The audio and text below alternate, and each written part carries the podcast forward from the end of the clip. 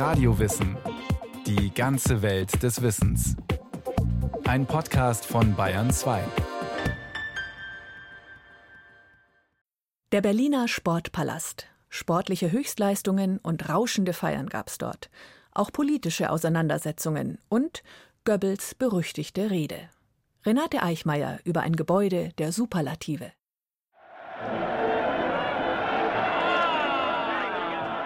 Hip, hip, brüllt das Publikum im Berliner Sportpalast. 7000 Zuschauer feuern 13 Radrennfahrer an, die Tag und Nacht in die Pedale treten.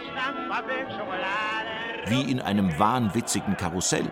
Um die 700 Kilometer in 24 Stunden. So schildert der Journalist Egon Erwin Kisch Mitte der 1920er Jahre das Sechstagerennen. Und während die Sportler treten und treten, gebe es im exklusiven Innenraum zwei Bars mit Jazzbands. Ein Glas Champagner kostet 3000, eine Flasche 20.000 Papiermark. Nackte Damen in Abendtoilette säßen dort. Verbrecher in Berufsanzug, Ausländer, Offiziere, während draußen im Parkett und auf den Tribünen sich das werktätige Volk drängle, deutschvölkische und Sozialdemokraten. Der Sportpalast war zusammen mit anderen ähnlichen Großveranstaltungshäusern wie dem Eispalast, der kurz vorher eröffnet wurde, eigentlich eine Reaktion auf die Veränderung des Vergnügungslebens in Berlin als der größten deutschen Metropole. Ende des 19. Jahrhunderts avancierten Paris, London und Berlin zu europäischen Metropolen. 1871 lebten in Berlin um die 800.000 Einwohner. 1905 waren es bereits über zwei Millionen. Die Wirtschaft boomte. Im Westen Berlins entstanden die neureichen Nobelviertel und wohlhabenden Wohngegenden der bürgerlichen Mittelschicht. Im Norden und Osten dagegen dehnten sich die Arbeiterbezirke aus. Dunkle Mietskasernen, in denen die Masse der Migranten landete, die auf der Suche nach Arbeit und einem besseren Leben nach Berlin kamen. Im Laufe des 19. Jahrhunderts und vor allen Dingen am Ende des 19. Jahrhunderts ist nicht nur die Bevölkerung enorm angewachsen, sondern es hat sich auch eine neue Struktur sozusagen des Lebens zwischen Arbeitszeit und Freizeit herausgebildet. So der Historiker Dr. Daniel Morath. Er hat ein Buch über Berlin zwischen 1880 und 1930 geschrieben. Weltstadtvergnügen. Und es gab sozusagen eine neue Form der Freizeitindustrie, also eine Vergnügungsindustrie, die Angebote geschaffen hat für eine immer größere Zahl von Menschen, die eben Freizeit hatten und auch ein verfügbares Einkommen hatten, um in der Freizeit ein bisschen was auszugeben für Kino, Theater, Tanzveranstaltungen, Sportveranstaltungen und so weiter. Und das heißt, in Berlin boomte eigentlich diese ganze Vergnügungsindustrie.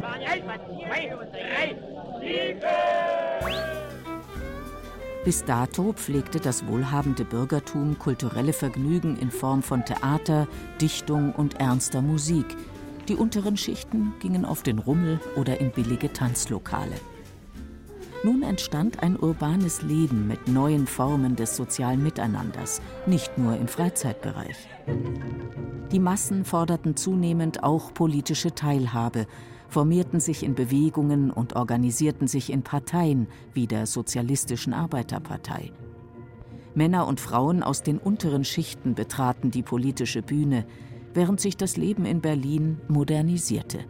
Elektrische Straßenbahnen, Kaufhäuser, Vergnügungsparks, erste Lichtspielhäuser und Großveranstaltungshallen mit Attraktionen wie Kunsteisbahnen, deren Bau seit dem Durchbruch in der industriellen Eisherstellung in den 1870er Jahren möglich war.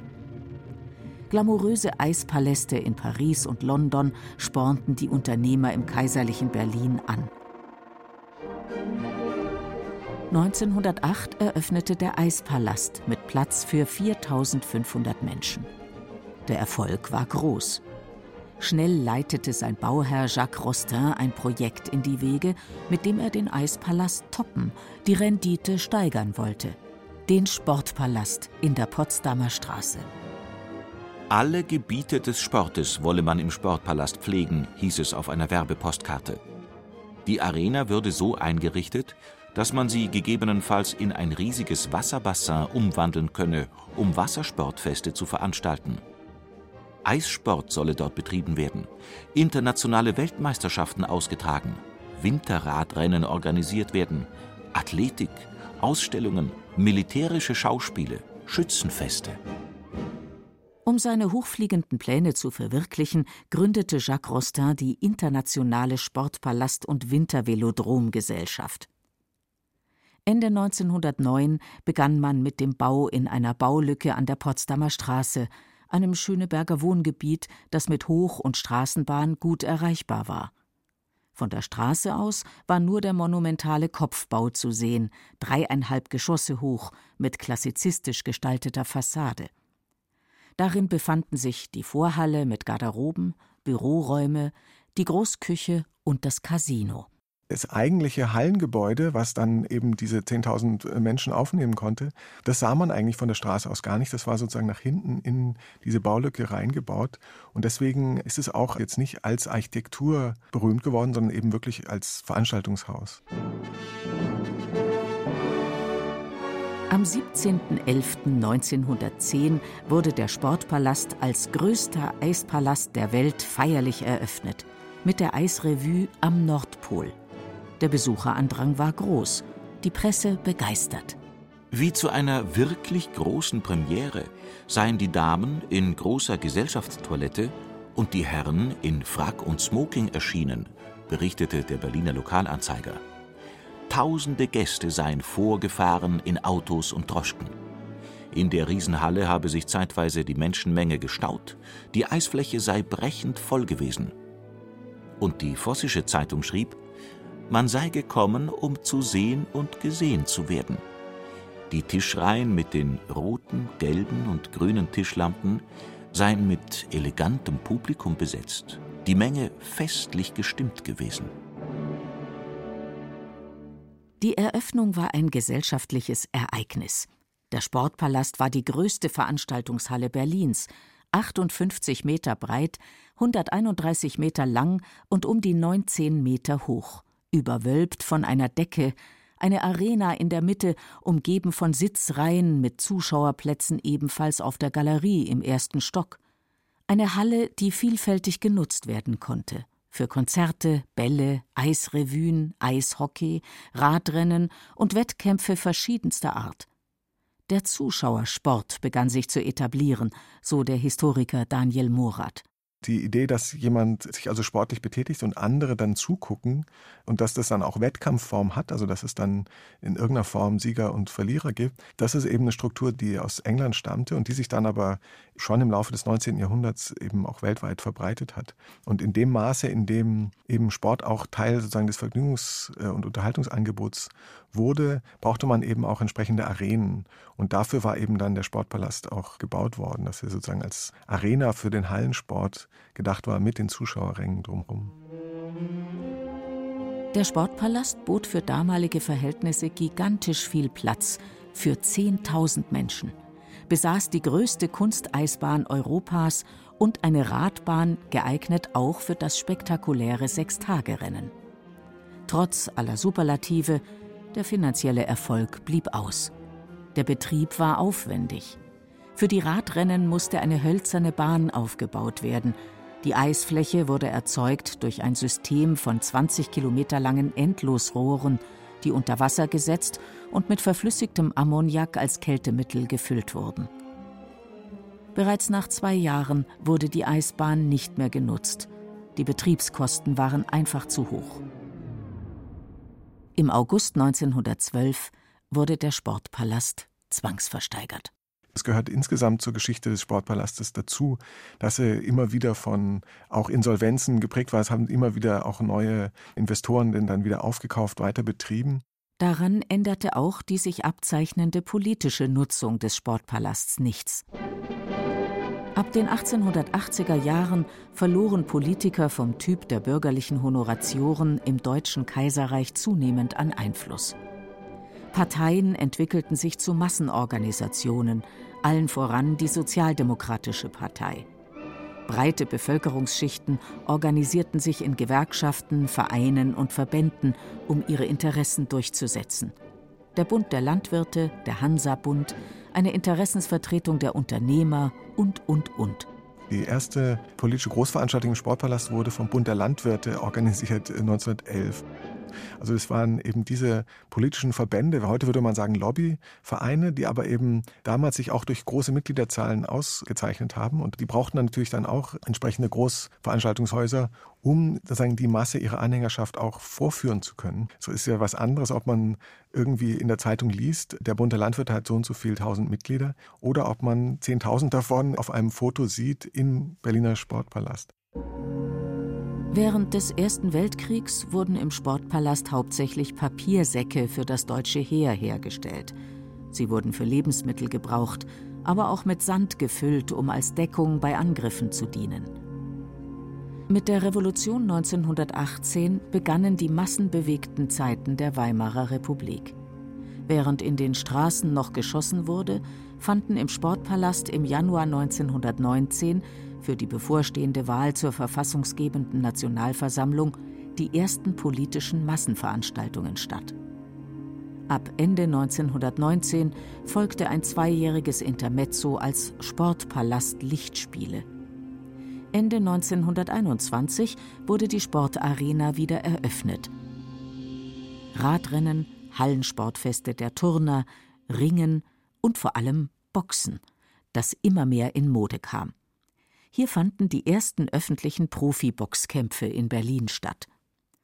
Trainingsmöglichkeiten gab es ab 1922 in der Sportschule Sportpalast im zweiten Stock des Kopfgebäudes auf 500 bis 600 Quadratmetern für männliche wie weibliche Sportbegeisterte.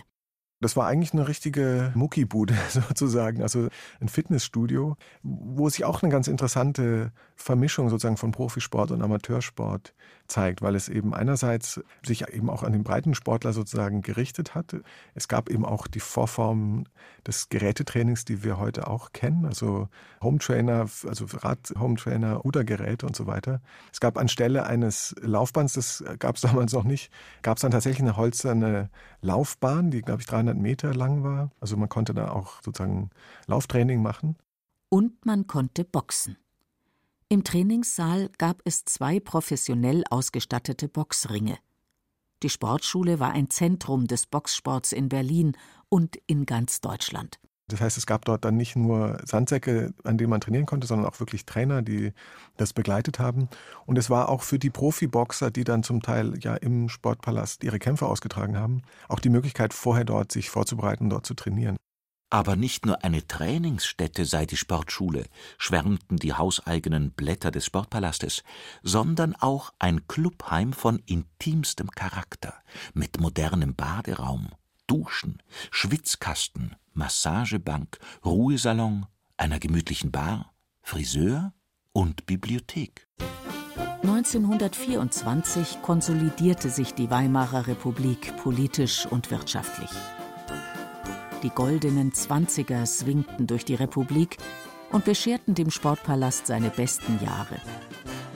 Bereits zwei Jahre nach ihrem Bau war die alte Kunsteisbahn von 1909 nicht mehr genutzt worden. Nun sollte eine neue Eisbahn installiert und im Rahmen dieser Arbeiten ein größerer Umbau vorgenommen werden. Mit dem Umbau wurde der allseits bekannte Architekt Oskar Kaufmann beauftragt. Er nahm kleinere Änderungen am Kopfbau und an der Fassade vor, konzentrierte sich aber hauptsächlich auf eine Neugestaltung der großen Halle. Die feierliche Eröffnung war am 25. November 1925. Die Öffentlichkeit war begeistert. Berlin habe eine neue Attraktion, meldete das Berliner Morgenblatt. Die Eisarena zeige sich in einem Gewande, das nicht nur neu sei, sondern auch künstlerisch und sehr reizvoll. Oskar Kaufmann sei hier der Meister gewesen. Wir kennen die Theater, die er schuf. Zum Beispiel die Volksbühne am heutigen Rosa-Luxemburg-Platz. Einen Raum wie den Sportpalast zu bewältigen bereite schon Mühe, so das Berliner Morgenblatt weiter. Aber Kaufmann habe sich in seine Arbeit förmlich reingelegt. Er habe den Raum in Schwung gebracht, den Rängen die Starrheit genommen, indem er sie durch vier geschwungene Treppen unterbrochen habe, die je fünf Logen in ihrem Umkreis hätten. Durch eine neue Farbgebung sei Intimität hergestellt worden, Rotabstufungen an der Decke, Ocker für den Gesamtraum. Rauschende Bälle, Vereinsfeste, Tanztees, Eisrevuen, Hallensportfeste, dazwischen politische Massenkundgebungen, Reitturniere, Radrennen, Boxkämpfe. Der Grafiker und Maler Heinrich Zille lud zum Hofball. Der spätere Boxweltmeister Max Schmeling war im Ring zu sehen. Massen drängten zu den Veranstaltungen. Tickets wurden unter der Hand verkauft. Sport war en vogue, bei Männern wie Frauen, quer durch alle Bevölkerungsschichten, auch bei Intellektuellen und Künstlern. Manch einer oder eine wurde selbst aktiv. Die Sängerin Marlene Dietrich nahm Boxunterricht, ebenso die Schauspielerin Carola Neher. Die meisten Prominenten aus dem Kulturbereich aber kamen als Zuschauer die Operndiva Fritzi Massari, der Theatermacher Fritz Kortner, Bertolt Brecht, Hans Albers, der Journalist Egon Erwin Kisch. Vor allem die Boxkämpfe waren heiß begehrt. Und das Sechstagerennen war ein gesellschaftliches Großspektakel. Es wurde gefahren von Mitternacht bis Mitternacht, 24 Stunden am Tag, mit Non-Stop-Betrieb für Besucher, sechs Tage lang. Innerhalb dieses Sechstagerennen zum Beispiel war es dann auch wirklich so, dass die Leute zu sehr unterschiedlichen Zeiten kamen und gingen. Und es war eben für, sagen wir mal, das bessere Publikum, die bessere Gesellschaft, die noch vorher im Theater war, war es dann eben eine Möglichkeit, sozusagen spät nachts noch Unterhaltungsprogramm zu haben. Dann gab es aber natürlich auch die Sportenthusiasten, die tatsächlich für das Radrennen gekommen sind. Ja, so ein Rennen ist fein. Jeder möchte gern Erster sein. Manchmal da geht's auch verquer und auf der Nase liegt er. Wer eher knapp bei Kasse war, wählte einen billigen Platz direkt unterm Dach, im Volksmund Heuboden genannt. Der berühmteste Besucher, der von dort aus bevorzugt Radrennen beiwohnte, war Reinhold Franz Habisch alias Krücke, ein Berliner Original, Stimmungskanone, Radsport-Enthusiast, der seit einem Unfall gehbehindert und deshalb auf Krücken angewiesen war. Krücke verbreitete vom Heuboden aus Volksfeststimmung, unterhielt mit frechen Kommentaren und konnte vor allem sehr gut pfeifen.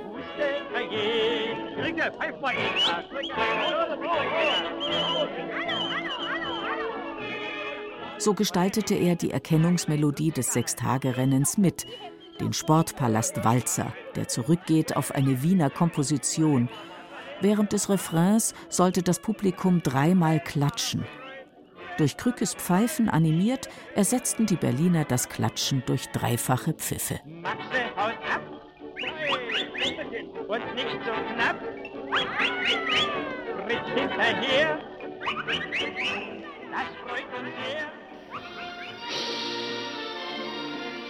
Doch nicht nur der Sport lockte Massen in den Sportpalast.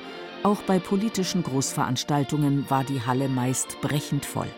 Aus den entferntesten Stadtteilen seien einzelne Züge der Partei und des Reichsbanners einmarschiert, so die SPD-Zeitung Vorwärts im April 1928. Wehende rote Fahnen und Banner beim Einmarsch in den Sportpalast. Gemeinsamer Gesang der sozialistischen Internationalen. Fanfarenbläser, Trommelwirbel, vom ersten Rang herab Massengesang des Arbeitersängerbundes. Dann der erste Redner. Politische Gruppen aller Couleur mieteten den Sportpalast für ihre Zwecke. Fast alle bekannten Politiker der Weimarer Republik haben hier Reden gehalten. Linke und Rechte, Gemäßigte und Extreme, Republikbefürworter und Republikfeinde – Ernst Thälmann, Clara Zetkin, Philipp Scheidemann, Paul von Hindenburg, Alfred Hugenberg, Josef Goebbels, Adolf Hitler. Die Sozialdemokraten haben den Sportpalast zum Haus der Republik ausgerufen, die Nationalsozialisten zur Kampfstätte der Bewegung.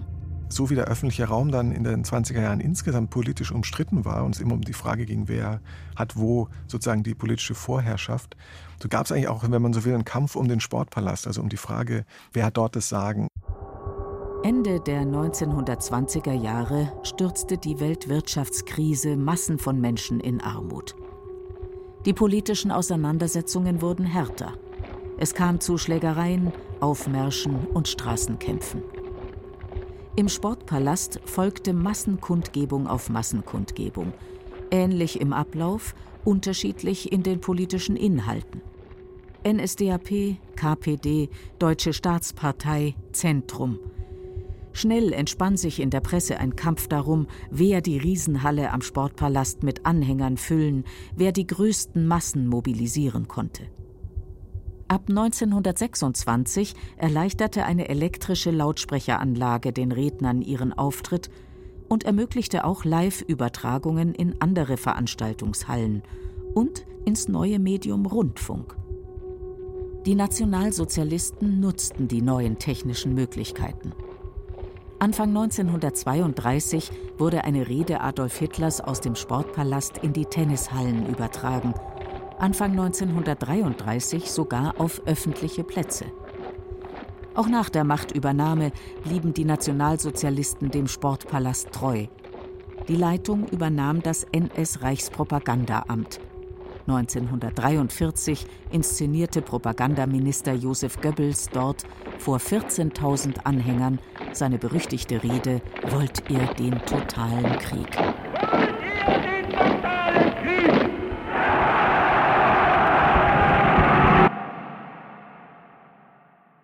Ich glaube, dafür steht eigentlich der Sportpalast, dass Politik auch darin besteht, dass man die eigene Massenanhängerschaft sozusagen mobilisiert und vorführt und ins Bild setzt und dabei auch sozusagen euphorisiert in diesen Großveranstaltungen. Für diese Form des Politikmachens steht eigentlich der Sportpalast. Schwer beschädigt durch die Luftangriffe wurde der Sportpalast nach Ende des Zweiten Weltkriegs so weit instand gesetzt, dass er ab 1946 mitten im zerstörten Berlin wieder genutzt werden konnte, hauptsächlich für Sportveranstaltungen, weniger glamourös als einst. Anfangs nur für Eislauf und Eishockey, später dann auch für Boxen, Catchen, Handball, Radrennen. Die Zeit der politischen Massenkundgebungen à la Weimarer Republik und NS-Zeit war vorbei. Nach der Wiederherstellung des Dachs 1953 fanden neben den Sportveranstaltungen auch wieder Konzerte und Feiern aller Art statt. Neben Jazz, Schlager und Operette war im Sportpalast auch der neue Rock- und Pop-Sound der Nachkriegszeit zu hören. Bill Haley trat auf, The Who, Jimi Hendrix und Deep Purple. 1973 wurde das marode Gebäude aus Kostengründen abgerissen.